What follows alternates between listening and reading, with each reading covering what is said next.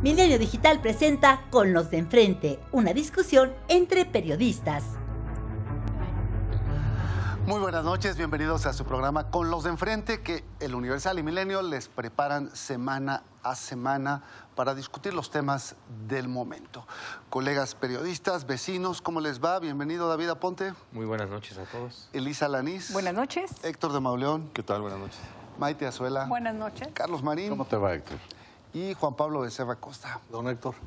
¿Cómo les va con el cambio de clima aquí en la ciudad? de- Ah, ya, Tan- gozosos del calor. del ¿no? calorcito Ay, que llega. Sí.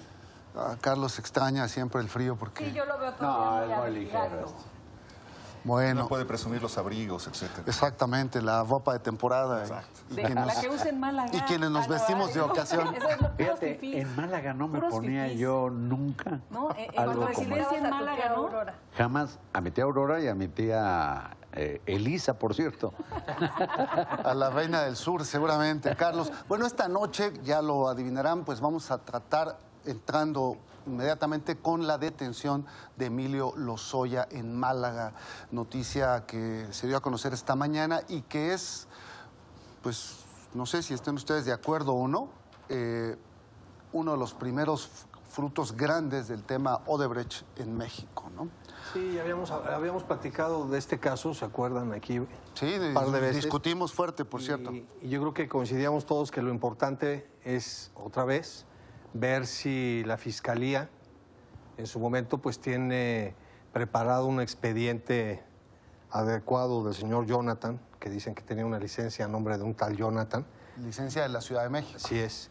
Y que estaba en estas viviendas de Zagaleta, en un lugar que supuestamente es carísimo, ahí de los más caros de Europa. Pero ya la Entonces, administración de eso dice que no vivía que no vivía ahí, que nada más estaba de paso. Bueno, o de visita. y el, el asunto, yo creo que lo más relevante va a ser que tiene la oportunidad, en todo caso, la Fiscalía, de ver si tiene los elementos suficientes para documentar aquello de los 12.5 millones de dólares que supuestamente habría recibido como soborno de Odebrecht, y luego lo de la, de la planta esta de agronitrogenados que supuestamente causó un desfalco de 460 millones de dólares a Pemex. Entonces, si sustentan bien eso, pues qué bueno que, que castiguen a un corrupto. Si no, van a quedar otra vez en ridículo.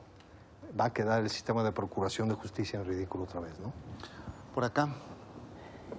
¿Quién? A ver, Elisa. Elisa, Héctor. Bueno, ¿No? dale, David, dale. David. Yo lo, partiría en dos, el, el, el tema. Por un lado, me parece que es relevante que, que en México se esté haciendo algo sobre el tema Odebrecht, porque ocurrió ya en, en una docena de países en Latinoamérica y parecía que aquí este, no se hacía nada, no se decía nada. En la administración de Peña Nieto eh, se levantó la alfombra y se metió todo ese caso debajo de la alfombra con la, con la participación de quien ya no fue Procurador General de la República, sino fue encargado del despacho, el señor eh, Albert- Alberto Elías. Elías Beltrán. Beltrán. Elías Beltrán. que No comenzó la persecución. y no ocurrió nada y no ocurrió nada en el ¿Comenzó la persecución? Sí, pero no hizo nada al final Ah, del no, día. bueno. Bueno. la empezó, perdón, la empezó el, el procurador cu- cuando renuncia al procurador este eh, antes de, de Elías.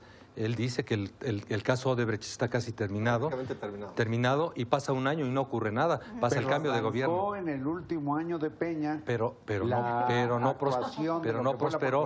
Pero Sí, no, pero no prosperó. Bueno. La no firme. actuación. la no- bueno, La no actuación. pasó, por esa, por esa parte me parece. Bueno, se diría entonces que el gobierno de López Obrador no ha actuado porque va año y fracción en ya que no, no, lo habían no, agarrado. Porque, a ver, ¿por qué nada más para terminar. es que ya no, ya no terminé la idea. ¿Por qué Me es crucial me- lo que señala Carlos? Por, por el tema de la relación de, esto es presu- de estos presuntos sobornos con la campaña de Enrique Peña Nieto. Sí. Yo creo que por eso, por eso es Por- importante. Claro.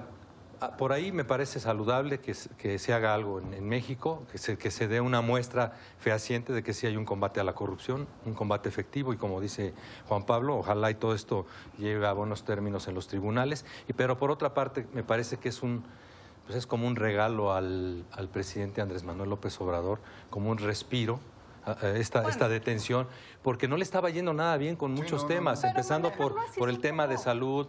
No, eh, no, no, por- como por un el te- regalo. Yo por el tema- como una ver, oportunidad, seguimos con Héctor. oportunidad en como- un muy y- mal y- y momento. como el tema del avión, o sea, esas cosas no le estaban saliendo el bien. argumento y basta. Creo que es eh, eh, una luego, oportunidad para el gobierno de López Obrador en el peor momento, en uno de los peores momentos, en un gobierno lleno de peores momentos.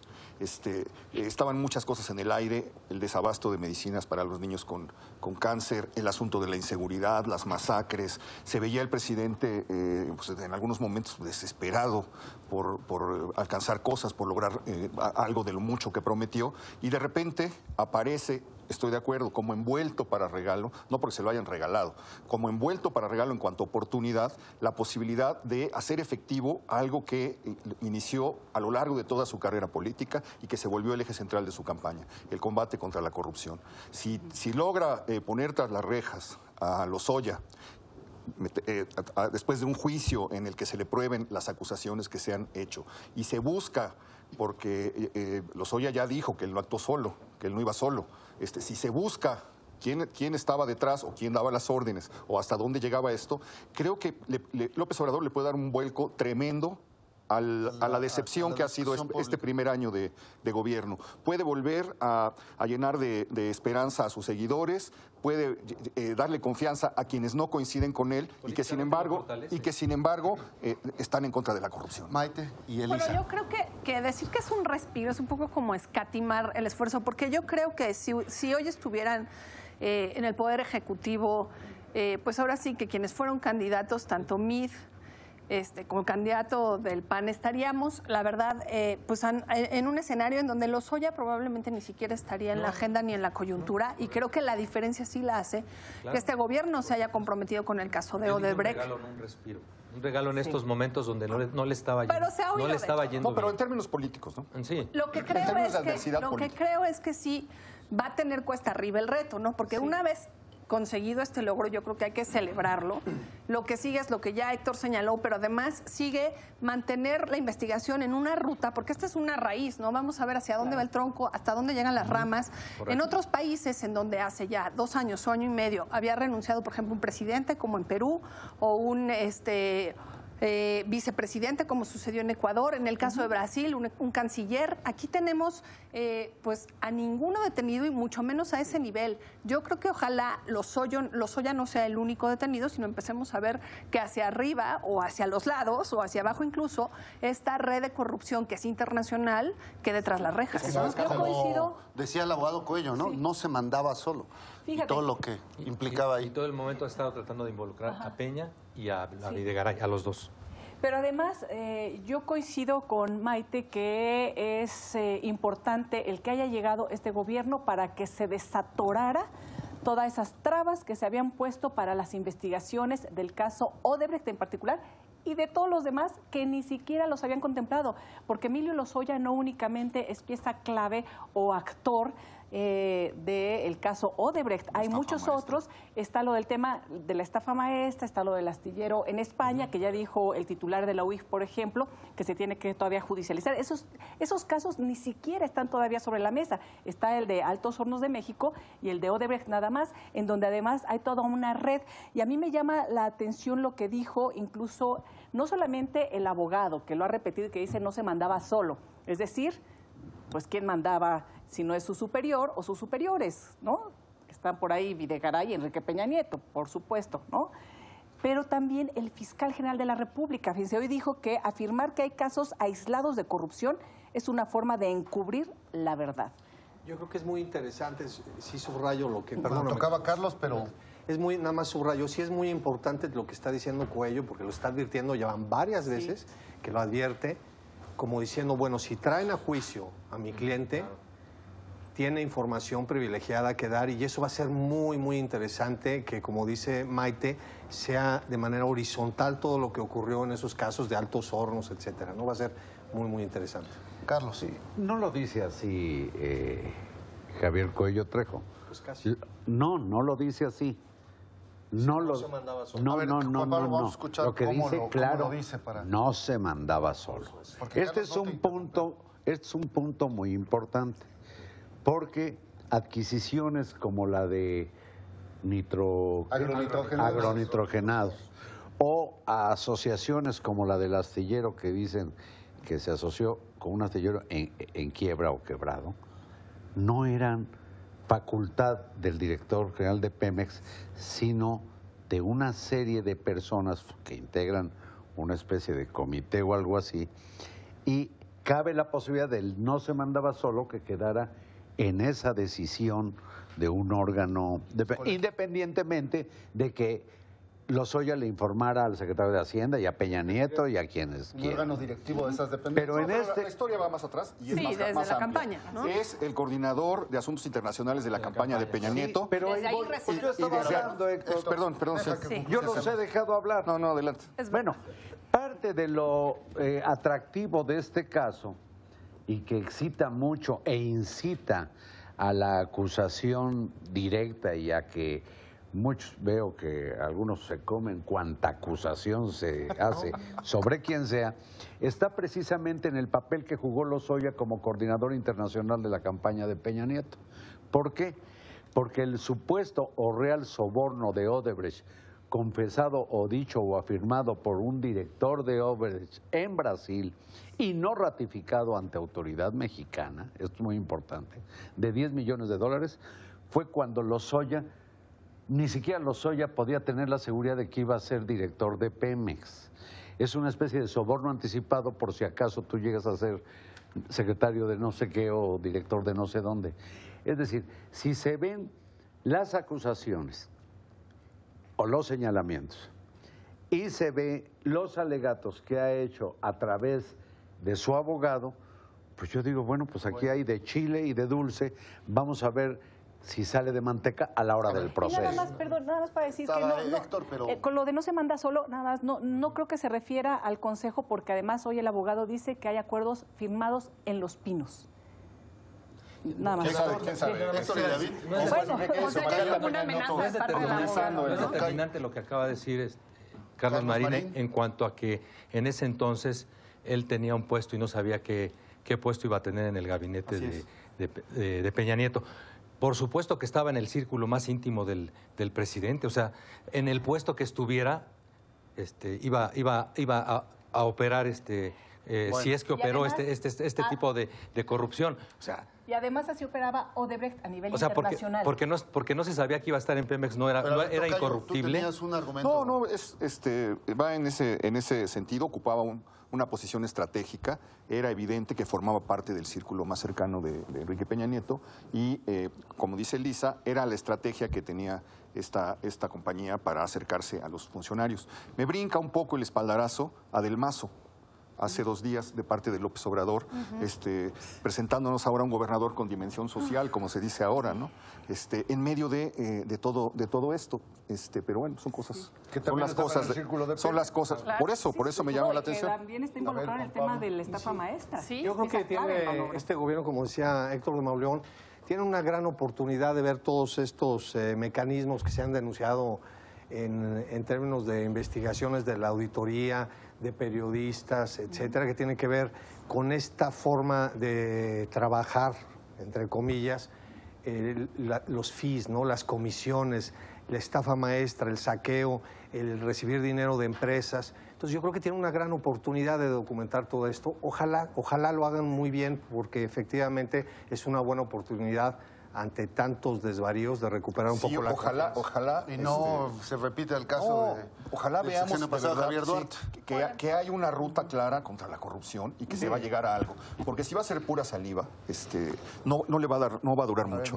A mí me gustaría que no dejáramos pasar, porque me parece de risa loca la reacción del PRI. O sea, este comunicado en donde Ah, dice, sí, está. nos deslindamos por completo de lo Pero que haya hecho Lozoya, nosotros no. Entonces creo que el silencio nos Ahorita hubiera quedado más elegante, que de por sí tenemos una posición que no ha, pues hecho ningún acto que, que le redignifique y que en este caso las palabras y el comunicado del PRI realmente lo que hacen es embarrar justamente lo que queremos nosotros empezar a desenlodar, ¿no? Y es un poco el comunicado que sale, eh, Elisa, porque cosa, hoy se estrenó la campaña Hoy de se Alito de Moreno. Alito. Imagínense nada más esta campaña que además yo no sé quién la hizo, es hashtag échale la culpa al PRI.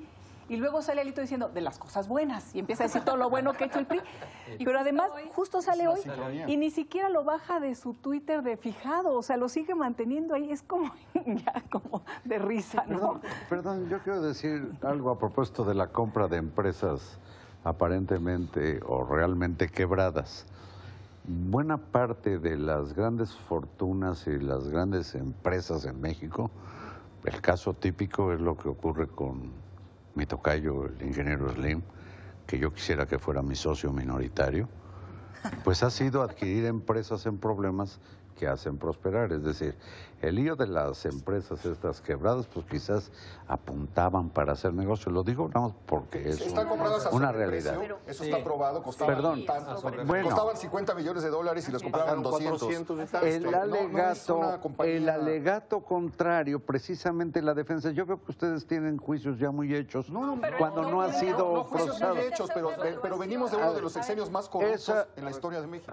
Está a la vista, se, se documentó. Pero mira, está como esto que. Esto que menciona Elisa, la campaña del PRI. Yo digo, el PRI, que prácticamente no existe, se le ocurre salir hoy, digo, pues qué mala pata que saliera hoy para el PRI. Pero las instituciones, no sé si lo sepan, las instituciones no cometen delitos, los cometen las personas. Y en ese sentido que se deslinde, pues si quizás es una torpeza y mejor o sea, quedar no no hay es com- un bloque es como decir es como decir que la pederastia es culpa de la Iglesia Católica Apostólica Romana La inacción no hombre es una barbaridad No, pero solapar a los pedófilos sí. no ese es otro problema No, el no, solapador no el solapador la institución no ver, comete delitos ni aquí ni en China hombre. Pero aquí hubo una inacción del gobierno de Peña toda la Nieto carga- el último año. La jerarquía, la, carga la por fortuna- quienes nos están viendo saben que yo no le entro No, al linchamiento. Pero está bien, las instituciones no, Conmigo no cometen, cuenten. las instituciones no cometen los delitos, los cometen todas las personas que lo integran y en esta ocasión las camarillas, algunas que aquí dicen que parece ser que son de las más altas jerarquías y que vienen no únicamente del sexenio de Enrique Peña Nieto. El tema de Odebrecht, hay que recordarlo, viene desde Felipe Calderón Hinojosa y no son dichos y juicios aislados. Hay documentación en donde está claramente documentado testimonios Sí, sí jurados está, sí. con No, no, documentos no, no, y depósitos y desvíos y de cómo desvíos partieron el dinero, a- cómo lo movieron a sí, través de paraísos diversos ba- fiscales. bancos, cómo de puso a nombre de la dinero, mamá, o sea. cómo puso a nombre del hermano. Eso, Sí. eso está en Ya está documentos. documentado. No, y que rescaten empresas quebradas para hacerlas eh, prosperar, que bien, pero que las rescaten a sobreprecio y después se desvíen a empresas fantasmas o a cuentas en paraísos fiscales. En fin, hay además aquí una estructura y un modus operandi que y no puede de ser hasta tomaron ganancia los, los accionistas. Sí, O no, sea, no, fue- no, no, o sea. Y tiene está- todo. Una sombra, tienen ustedes todo el caso. Claro, Pues lleva claro. muchos años. No, pues Es Claro. que, es que no, es que no es nuevo el caso. O sea, se ve, o sea, sí se ve Inclusive una... mencionan la estafa ve- maestra, cuando de la estafa no, maestra hablando- sabemos. Por favor, déjame terminar. La estafa maestra están implicadas como 15 o 20 universidades públicas autónomas y no hay un solo responsable de universidades en la cárcel.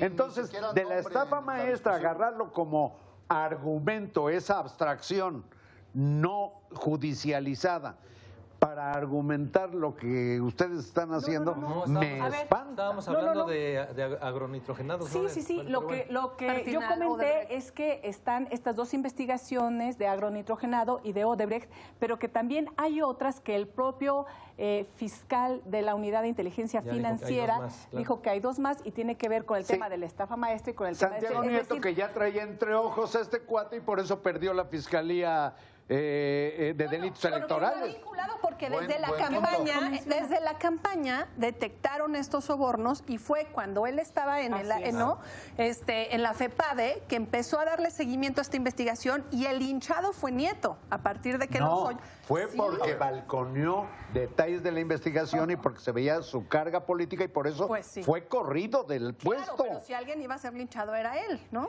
No, Bueno, yo... por hacer su trabajo. Al contrario. yo creo que quedan solo algo ocho minutos. ¿Quieren que pero- sigamos No, no, con no, no, pero además, pero yo quiero, pero yo quiero decir algo sobre el tema Santiago Nieto. Nada más, quiero decir algo sobre el tema Santiago Nieto y qué bueno. que lo mencionan, de esta patada que le dan de la Procuraduría General de la República en la Fiscalía clave que investigaba delitos electorales y justamente cuando él estaba pidiendo la información para vincular el tema de Emilio Lozoya con las transferencias electorales a las campañas, es cuando este señor eh, Beltrán, Elías Beltrán, el encargado de despacho, con una ridiculez, lo saca de ahí y pasado San dos se acabó. y no ha salido Y San se acabó. ningún documento que ligue la campaña. Sí, yo creo que es algo que apenas empieza bueno, y pues tiene, sí, tiene más pasado, pero tiene mucho para adelante. Pero hay algo que ya está pasando y que es muy grave, que tiene que ver con el INE. Ah, eso. Yo quisiera que habláramos Sí, de eso. no, no, eso yo digo, eso es mucho más era el cambio de- consistente. No, eh, este, creo que eh, vienen unos meses críticos. Creo que lo que ha pasado en el último año es para encender todos las- los focos rojos y todas las alarmas. Hay un asedio desde varios frentes contra el INE, contra su presidente. Hay un intento por imponer consejeros. Hay un intento por desaparecer eh, los organismos que regulan las campañas en los estados para poner comités integrados por, por personas eh, designadas por, por la Cámara de Diputados, es decir, por Morena. A ver, a ver. Este, no, déjame, déjame antes. Pero creo que no, ¿eh? Sí, bueno, No, seguro que sí. no, eh, Bueno, hay un proyecto de ley ya que, movió Morena para desaparecer esto. Eh, el, el diputado Sergio Gutiérrez, Es cierto, eh, está etcétera, en- está- la iniciativa está presentada. Este, yo insisto, lo único que nos queda para que no se repita lo de 1988 es el INE. López Obrador recibió del INE tiempo, prerrogativas, le permitieron formar un partido. Cuando quisieron sacarlo del tiempo aire, Bueno, el INE no lo permitió. Bueno, como presidente tendría que darle a los opositores exactamente todo lo que él tuvo. De acuerdo. Y no, le- y no lo ha hecho. Se ha dedicado a lincharlos, eh, se, ha, se ha dedicado a denostarlos. Este, es- es- como como lo- les comentaba, desde cuatro frentes al menos están asediando al INE y lo que puede pasar es gravísimo porque Bueno. vienen las elecciones del año entrante y Y de eso depende todo lo que tiene. Esta- esta Conocemos historia- como gobernabilidad. Pero esta historia se puede contar de otra manera. Elisa, tú tienes un punto. Sí, no, nada más, eh, lo que yo creo es, por supuesto, hemos aquí criticado la manera en cómo han llegado, o cómo llegó, por ejemplo, la presidenta de la Comisión Nacional de Derechos Humanos, y lo criticamos muchísimo. Hemos hablado de eh, la manera en que... Algunos eh, ministros de la Corte. ¿no? a- algunos, ¿no? Pero al final del día, creo que en este momento lo que, lo que tenemos es un proceso aceptado por todas las partes en donde se elegirán para el tema de los cuatro consejeros que, y consejeras que eh, van a Terminan en marzo. van a terminar en marzo y, y Abril, van a y en integrar abril en abril, se, integra en abril. Creo que es un proceso que hasta el momento eh, no se ha echado para atrás y es un proceso de ley en donde todos están de acuerdo, en donde va a haber un comité, cumple con los requisitos y va a haber un comité que va a evaluar y va a presentar las Y ahí quintetas está la al discusión. Senado. Pero también hay la un asedio permanente desde el Poder Ejecutivo contra el Instituto. Yo creo que si se quedara ahí, no tendríamos Exacto, nada exacto. preocuparnos. Pero como Exacto. bien lo dice Héctor, ya hay una reforma puesta sobre la mesa, ya hay reacciones de especialistas en sistema electoral, en sistema de partidos, que están advirtiendo una reforma más pone en riesgo todo lo que hemos eh, logrado en términos de esta transición democrática y de la consolidación del Instituto Nacional Electoral como quien da garantía de unas elecciones democráticas. Y sí creo que pues, somos el país de las eternas reformas electorales. Se avecina una elección y quieren reformar. Se Oye, avecina pero- una elección y pero quieren reformar. más- Y siempre para hacer como un movimiento de pesos en donde quien está, en el- exacto, Pero quien les está en el poder y quienes han estado en el poder, hay que decirlo así, Pero nada más en relación a esto, en relación a lo que está diciendo Maite de las iniciativas y lo que dijo. Hay ahorita 15 iniciativas. no 30. Bueno, 30, ¿de cuáles estamos hablando? O sea, No, ¿cuál? O sea, la de la digo, la que no, tiene que ver pero con- no, no, no, no, Es evidente lo que está pasando con el INE. Nos vamos a poner a discutir si hay No, no, no, una no. iniciativa ver, o dos. más- yo nada más es quisiera- evidente. evidente Y en el el que hay un conflicto y hay una confrontación entre ciertos consejeros y el gobierno. Quisiera decir que sí, no hay que, no hay que negar que hay un acoso a la, a la institución, a su presidente, a Lorenzo Córdoba, pero también al mismo Ciro Murayama mismo lo claro, en lo mencionó en una mañana, Sí, pero, al mismo tiempo, ha, pero al mismo tiempo, eh, criticado ciertas Sí, cosas que pues qué bueno que lo. Qué bueno, Bueno, y Andrés Manuel bueno, ha aclarado también en su pero momento. en igualdad de pero al mismo tiempo Bueno. me parece que fue un error político convocar a una sesión del, del- del Consejo General para nombrar Para o ratificar, el- para No, adelantar. eso garantiza la permíteme, sí, permíteme, pero ¿a quién se lo explican? ¿A quién se lo explican? A quien quiero Después. saber está la explicación. Claro, pero es un tema político. Está, está basado en, en las, en, la- en las leyes, según el INE. Sí, no, no, no, una seguro. sacaron una tarjeta informativa Sí, diciendo que el presidente, que el presidente puede convocar en cualquier momento, sí, sin sí, sí, importar si ya se acerca la fecha de terminación. Pero me parece que les da el pretexto perfecto a los acosadores para, para irse ver, con un linchamiento Pablo, que ya lo vimos el domingo. O sea que la culpa es de la víctima. Los No, no, no, no, acosadores no. debieran agradecer el nombramiento del secretario ejecutivo. Juan Pablo, En- vamos, porque mira, ya, en- ya se sí, acaba el tiempo. en- rápidamente, en- mira, en este país, lo sabemos todos, quizás los más jóvenes no, vivimos décadas de fraudes, pero terribles cosas sucedieron. Hubo muertos, hubo cárceles, Caídas del sistema. caídas del sistema, etcétera. Nos costó miles y miles y miles de millones de pesos construir la democracia que tenemos. El PRI, es cierto, muchas veces se comportó excesivo con sus mayorías para tratar de meter consejeros que eran afines a él y me parece lamentable, muy, muy lamentable que un gobierno que se dice del cambio y que su partido se vayan a, a comportar exactamente igual de lo que criticaban y que asedien al presidente, al consejero presidente del INE, ¿no? Es inadmisible. Pues Bueno, por lo pues- pronto destruyeron una institución autónoma que era la CNDH. Está pulverizada. Sí, eso sí. Bueno, el Bueno, proceso, pues para allá termina- va, ¿no? el proceso se, se lleva a cabo en dos mira, meses, lo que a yo lo largo de estos meses. Es que no va para allá. Nada más ese es mi punto. Yo creo que el INE es Bueno, mucho ojalá. más que eh, sus sólido. consejeros y las cuotas que los llevaron a estar en ese lugar. Bueno, a ver, de verdad, yo creo Ya no sé, por de- favor. de no, Andrés Manuel. pero yo creo que. La secretaria de la Función Pública interviniendo en Pues ahí está, ahí está el tema del INE. consejeros- no Vamos a, vamos a retomar el, el tema la próxima semana. Hoy se nos acabó el tiempo. Tenemos que despedirnos. Gracias, que colegas, tamales, que- vecinos. Este, te esperan en Málaga, creo, para, con tamales, Carlos. Bueno, buenas noches.